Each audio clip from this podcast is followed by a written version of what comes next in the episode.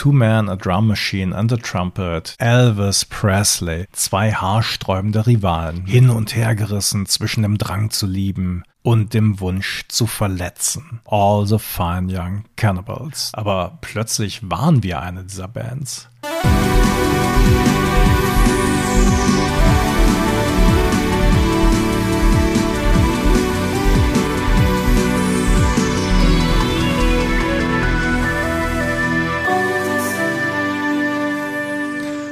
Moin und Hallo zu Boys of Summer, dem 80er Podcast. Bei uns ging es ja in den letzten Wochen etwas so ruhiger zu, da wir hinter den Kulissen mit allen Mitteln versucht haben, den Sommer zurückzuholen. Und es hat ja auch geklappt.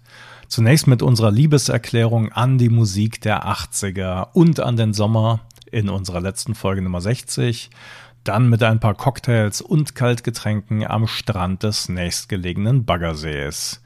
Klassenfahrt zum Titisee. Übrigens ein weiterer NDW-Klassiker, der gut in die letzte Folge gepasst hätte. Mein Name ist Eckhard Maronde und ich führe heute wieder allein durch die Folge. Mein Kollege Alex Klug wurde das letzte Mal vor ein paar Wochen am Gardasee gesichtet, wo er mit roter Badebuchse im Gepäck bei der Strandrettung anheuern wollte. Da soll mal einer sagen, dass Baywatch nicht auch heute noch Liebhaber finden würde. Womit wir beim Thema sind. Denn wir sprechen heute über eine Band, die Ende der 80er auch zahlreiche Liebhaber gefunden hatte. Okay, das war jetzt eine ziemlich flache Überleitung. Aber es geht um eine britische Formation, die für kurze Zeit mal der heißeste Scheiß überhaupt war und zumindest mit einem Song unsterblich wurde. Johnny Come Home, das ist er nicht. Suspicious Minds, I'm Not the Man I Used to Be und Good Thing auch nicht. Aber diese Songs kennen viele, aber ausnahmslos alle, alle kennen She Drives Me Crazy. Und damit sind wir bei den Fine Young Cannibals. Wir haben eine Zuschrift bekommen von unserer treuen Hörerin Susanne. Sie erzählt von ihrer Schulzeit Ende der 80er Jahre, dass nämlich ihr Sportlehrer zum Beginn der Stunde immer She Drives Me Crazy gespielt hat, zu dessen Rhythmus sich die Mädels dann warm laufen sollten. Susanne sagt, sie hat es gehasst. Nicht notwendigerweise wegen des Songs, sondern wegen des Sportunterrichts. Das bedeutet natürlich, dass wir uns heute besonders ins Zeug legen müssen, um den Namen Fine Young Cannibals und She Drives Me Crazy in ein anderes Licht zu rücken. Liebe Susanne, wir geben unser Bestes. Denn natürlich ist She Drives Me Crazy ein zeitloser und ziemlich besonderer Song. Dazu kommen wir später noch. Sänger Roland Gift hatte natürlich auch eine ganz besondere Stimme. Irgendwo zwischen Espenlaub und saurer Milch. Aber ein gut natürlich. Und was ich mich damals schon gefragt hatte, warum kam nach dem großen Erfolg 1989 überhaupt nichts mehr? Wo waren die Fine Young Cannibals geblieben? Boys of Summer investigativ. Wir werden alle offenen Fragen beantworten. Doch zunächst gehen wir ganz tief in die 80er hinein. Nach Birmingham. Arbeiterstadt trist grau. Aber mit einer reichen Musikszene. Bekannte Bands aller möglichen Richtungen kommen hierher. The Move, The Spencer Davis Group, The Moody Blues, Electric Light Orchestra, Black Sabbath, Judas Priest, Napalm Death, Benediction, UB40, Musical Youth, Duran Duran, Dexys Midnight Runners und The Beat. Und bei The Beat, einer Ska, Punk, Rock, Popband, gab es folgendes Problem. Die Band war nämlich 1983 nach drei Studioalben am Ende. Gleichermaßen überrascht vom Split und übrig blieben Bassist David Steele und Gitarrist Andy Cox, die zusammen weitermachen wollten. Aber auf gar keinen Fall mit den alten Kollegen und nach Möglichkeit nur noch mit einem neuen Mitglied, einem neuen Sänger, um zu dritt besser und einfacher auf einen gemeinsamen Nenner zu kommen. Was macht man also in so einer Situation, wenn man einen neuen Sänger sucht? Genau, man schaltet eine Werbung auf MTV im Musikfernsehen. Das Problem war nur, Cox und Steele bekamen rund 500 Kassetten mit Bewerbung und die Qualität war furchtbar. Es dauerte sechs bis acht Monate, um überhaupt auch nur einen Sänger in Betracht ziehen zu können. Und es gab tatsächlich einen mit Potenzial, der hatte seine Hochzeit allerdings in den 50er Jahren. Zum Vergleich, Cox und Steele sind Jahrgang 1956 und 1960. Dann gab es noch ein weiteres Problem. Der Kandidat wohnte auf der anderen Seite des Atlantiks in New York. Also Pusteblume. Aber aus heiterem Himmel tauchte dann doch noch ein möglicher Sänger auf. Und die drei kannten sich sogar, waren auch schon mal mit ihren jeweiligen Bands gemeinsam aufgetreten. Warum sind Cox und Steele da nicht von alleine draufgekommen? Naja, also Roland Gift, so der Name des Bewerbers, war eigentlich Saxophonist und hatte sich erst jüngst dazu entschlossen, es als Sänger zu versuchen. Also wurde über Umwege ein Treffen arrangiert, die drei probten zusammen, Gift sang ein paar Sachen und es klang gut. An dieser Stelle ein paar Worte zu Roland Gift. Der wurde 1961 als Sohn einer weißen Mutter und eines afro-karibischen Vaters geboren, wuchs in Sparkhill in Birmingham auf und zog, als er elf war, mit seinen Eltern nach Hull an die Ostküste Englands in Yorkshire. Dort wuchs er in die örtliche Punkszene rein, wo seine schwarze Lederjacke, seine etwas dunklere Haut und das blondierte Haar ihm den Spitznamen Guinness einbrachten. Und vielleicht war es ja der Auftritt von The Clash, dem er beiwohnte, also dieser britischen Punk-Legende, bei dem Joe Strummer dann die Hose riss und der junge Roland Gift ihm eine Sicherheitsnadel reichte. Ja, vielleicht war das so eine Art Erweckungserlebnis, es selbst mit Musik zu versuchen. Die drei hatten sich jetzt also gefunden und dann blieb eigentlich nur noch die Frage übrig, welche Art Musik sie denn spielen sollten alle hatten irgendwie einen unterschiedlichen Background, Ska, Punk, ne, haben wir gerade eben gehört, Rock, Pop. Naja, sie konnten sich dann alle mit dem Gedanken an 60s Soul anfreunden. Otis Redding, Sam Cooke, Al Green, also nicht gerade das, wofür die 80er im Gedächtnis geblieben sind. Aber die Fine Young Cannibals schafften es trotzdem, diesem Jahrzehnt ihren Stempel aufzudrücken. Nicht zuletzt durch das unnachahmliche und zerbrechliche Facett von Roland Gift. Den Bandnamen liehen sich die drei übrigens von einem Film aus den 60ern, in dem Natalie Wood und Robert Wagner die Hauptrollen spielten. All the Fine Young Cannibals. Die Unterzeile zum Film hin und her gerissen zwischen dem Drang zu lieben und dem Wunsch zu verletzen. Wenn ihr den Film gesehen haben solltet, schreibt doch gern mal in die Kommentare, was uns da erwartet. Back to the 80s, Back to the Future und zurück zu den Fine Young Cannibals, die 1984 zwar keinen Plattendeal an der Hand, aber eine Single aufgenommen und ein Video dazu abgedreht hatten. Johnny Come Home lief in der Musiksendung The Tube und kurz darauf trudelten Vertragsangebote rein und die Fine Young Cannibals entschieden sich für London Records. Und wir hören jetzt genau in diesen Song rein, der die Plattenfirmen so geteased hat. Wie immer gilt, wir haben den Song in unsere Spotify-Playlist eingebunden. Dorthin könnt ihr jetzt vor, während oder nach unserem Jingle navigieren und danach kommt ihr einfach wieder zurück. Fine Young Cannibals und Johnny Come Home. Johnny Vivari Jetzt habe ich doch versucht, das Facett von Roland Gift nachzumachen, aber ganz ehrlich, er hatte das schon besser drauf. Die nächsten Monate ging es bei den Fine Young Cannibals Schlag auf Schlag weiter. London Records veröffentlichte Ende Mai 1985 Johnny Come Home als Single. Der Song lief natürlich auch im deutschen Musikfernsehen auf Formel 1 und er erreichte ziemlich hohe Chartsplatzierungen. Platz 16 in Deutschland, Platz 8 im UK und sogar Platz 5 in Italien. Im Dezember 1985 erschien ihr erstes Album Fine Young Cannibals und zeitgleich kam die Single Suspicious Minds in die Läden, eine Coverversion eines Mark James Songs von 1968, das vor allem in der Version von Elvis Presley bekannt war. Also wieder ein deutlicher Verweis in die 60er. Und wir hören auch hier rein Fine Young Cannibals und Suspicious Minds. Mmh, welche Geigen. Wir haben es gehört, ein deutlicher Verweis in die 60er und ein weiterer Erfolg für die Band. Jedenfalls charteten Album und Single gut und sie wurden von Kritikern gleichermaßen gelobt. Und vielleicht war es ja gerade dieser ungewöhnliche 60s-Touch der Musik, der eine willkommene Abwechslung zum vorherrschenden Synthpop darstellte und somit ein Puzzleteil für den Erfolg der Fine Young Cannibals wurde.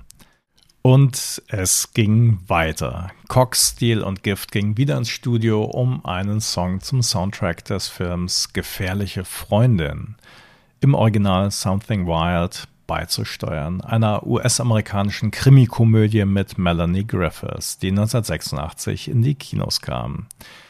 Der Song mit dem äh, TH-Zungenbrechertitel Ever Fallen in Love with Someone You Shouldn't war wieder eine Coverversion. Diesmal von einem Song, der ursprünglich 1978 von der britischen Punk-Rock-Band Buzzcocks veröffentlicht wurde. Im November 1986 wurde das Stück als Single ausgekoppelt und erreichte auch hier wieder ordentliche Chartspositionen, angeführt von den britischen Charts auf Platz 9. Und da wir hier den vollen Überblick geben wollen, hören wir auch hier rein Ever Fallen in Love with Someone You Shouldn't von den Fine Young Cannibals. Das war aber nicht das einzige Filmengagement der Fine Young Cannibals. 1987 spielten sie in der amerikanischen Filmkomödie Tin Man zwei haarsträubende Rivalen mit Richard Dreyfuss und Danny DeVito mit, als Hausband eines Clubs, die ihre Lieder zum Besten gibt. Und das machen sie. Der bekannteste Song ist Good Thing. Das Besondere daran ist, der Film spielt im Jahr 1963 und die Songs haben einen deutlichen Retro-Touch, der musikalisch in die 60er Jahre verweist.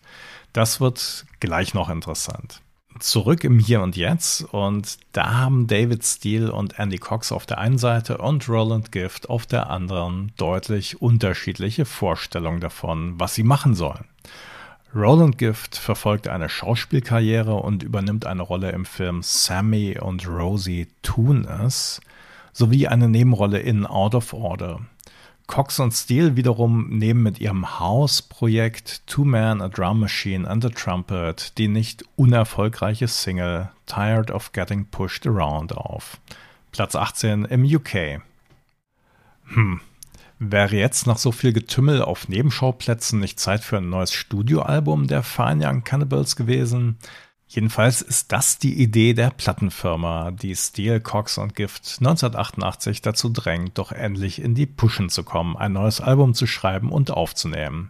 Aber naja, das ist gar nicht so einfach, denn dafür müssen natürlich genügend Ideen vorhanden sein und nachdem bereits drei Jahre seit dem Debüt vergangen sind, möchten sie das Album so schnell wie möglich zusammen haben. Schließlich kommen die drei Musiker überein, die für die Filme geschriebenen Songs mit aufs Album zu nehmen. Also Ever Fallen in Love, Good Thing, As Hard as It Is und Tell Me What. Das wäre schon mal fast die Hälfte des Albums. Aber wie ist es mit neuen Songs? Und die Plattenfirma sorgt für ein neues Problem, denn sie will unbedingt einen externen Produzenten mit ins Boot holen, der einige der Songs noch einmal mit frischen Ohren anhören und eventuell überarbeiten soll. Na, und hier wird es spannend, denn die Fine Young Cannibals versteifen sich darauf, unbedingt Prince zu fragen naja, was etwas vermessen ist. Jedenfalls lässt er ihnen mitteilen, dass er mit niemandem auf diese Weise als Auftragsproduzent zusammenarbeitet. Vielmehr ist er es, der die Sängerinnen in den meisten Fällen aussucht. Also er hat keine Zeit. Aber die Plattenfirma schlägt schließlich als Kompromiss David Z vor, ein Prince Sidekick. Und auf den einigen sich Band und Plattenfirma, er selbst natürlich auch. Und der sollte eine besondere Rolle bei The Raw and the Cooked spielen, dem zweiten Album der Fine Young Cannibals. Das Prozedere sah vor, dass die drei Musiker mitten im Winter nach Minneapolis fliegen sollen, um die restlichen Tracks aufzunehmen. Und wer schon mal im Winter in Minnesota war, weiß, da kann man nicht so viel anderes machen, weil es so kalt ist. Also am besten nicht vor die Tür gehen, durchziehen und das Album fertigstellen. So die Devise der Plattenfirma. Und hier kommen wir noch einmal zum Produzenten David See, denn der hat Gefallen gefunden an einem Song, den die Fine Young Cannibals eigentlich gar nicht so toll finden und den sie am liebsten ja hinten runterfallen lassen würden. Aber er hat dann die Idee aus dem etwas lahmen She's My Baby was zu machen. Ja, She drives me crazy. Ihr ahnt es schon. Also den Text markanter zu formulieren. Und er hat die Idee, den Sound komplett aufzupeppen. Und da denken wir an diesen so markanten poppenden Snare-Sound. Wie hat er den Sound hinbekommen? Die Kurzversion geht so. Er hat den Teil der Snare Drum separat aufgenommen. Anschließend wurde ein Lautsprecher oben auf der Snare Drum platziert, darunter ein Mikrofon. Die Originalaufnahme des Snare Drum Parts wurde über den Lautsprecher abgespielt und neu aufgenommen.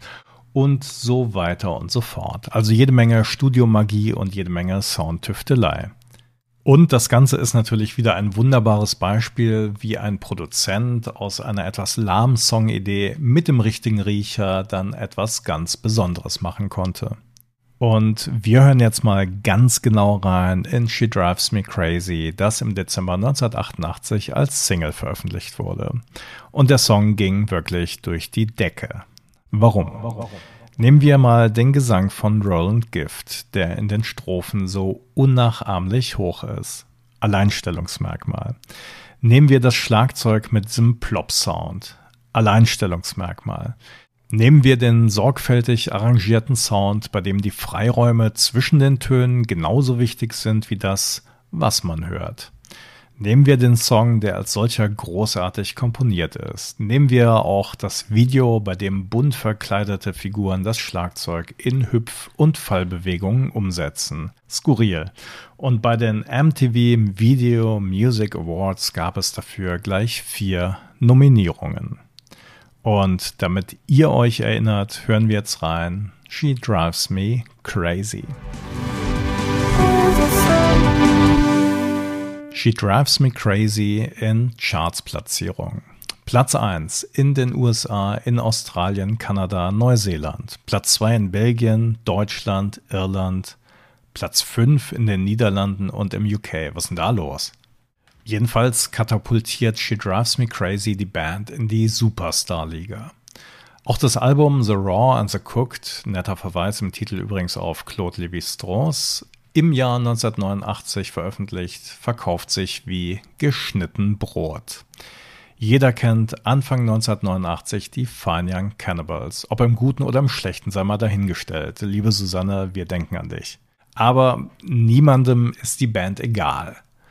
Selbst der amerikanische Musikclown Weird Al Jankovic nimmt sich dieses Songs an und macht aus She Drives Me Crazy She Drives Like Crazy. Und wenn ich ehrlich bin, denke ich bei diesem Song immer an seine Version. Tire squeal wherever we go. Even hitchhikers just say no. She drives like crazy. Wir packen euch auch diese Version in unsere Spotify-Playlist. Dann könnt ihr selbst entscheiden, welche besser ist. Die Fine Young Cannibals sind also auf dem Höhepunkt ihrer Karriere angelangt. Doch so geht es leider nicht weiter. Warum? Man kann sagen, dass im Erfolgsalbum selbst der Schlüssel zu allem Weiteren liegt. Denn einen ähnlichen Song wie She Drives Me Crazy finden wir darauf nicht mehr.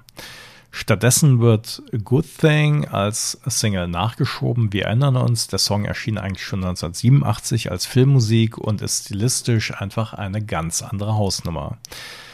Mit einem treibenden Klavier, den Handclappings, dem 60s-Feeling, trotzdem auch weil es einfach ein guter Song ist, erreicht die Single in den USA und Kanada die Pole Position im UK immerhin Platz 7.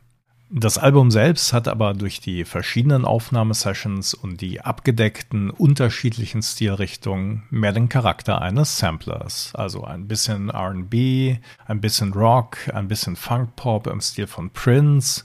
Und schon damals waren Zweifel angebracht, ob die drei Musiker noch einmal ein ganzes Album aufnehmen könnten. Und um zu spoilern, sie konnten nicht. Und sie haben nicht. Deshalb hören wir an dieser Stelle noch einmal rein in den letzten größeren Hit der Fine Young Cannibals, Good Thing.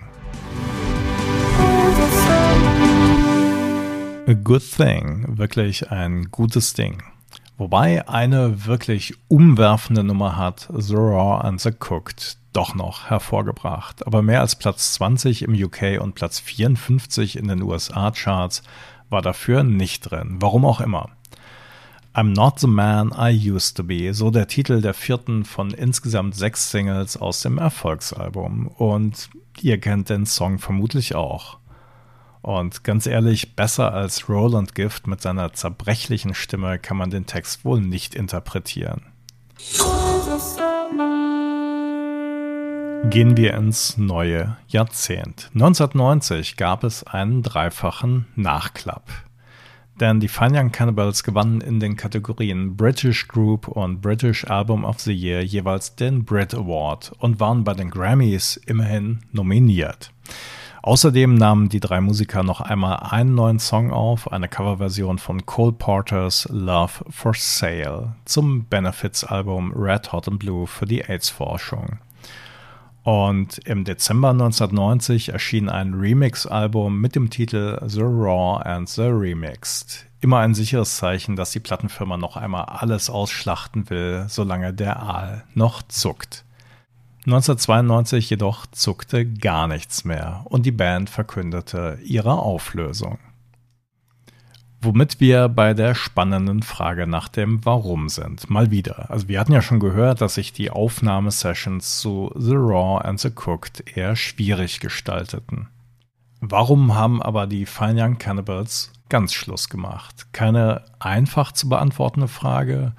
Roland Gift versucht sich 2020 in einem Interview mit dem britischen Guardian an einer Erklärung. Er sagt, nach dem Erfolg waren alle überspannt. Es gab Streit darüber, dass ich in Filmen mitspielte und die Leute erzählten jedem von uns Sachen über die anderen Mitglieder.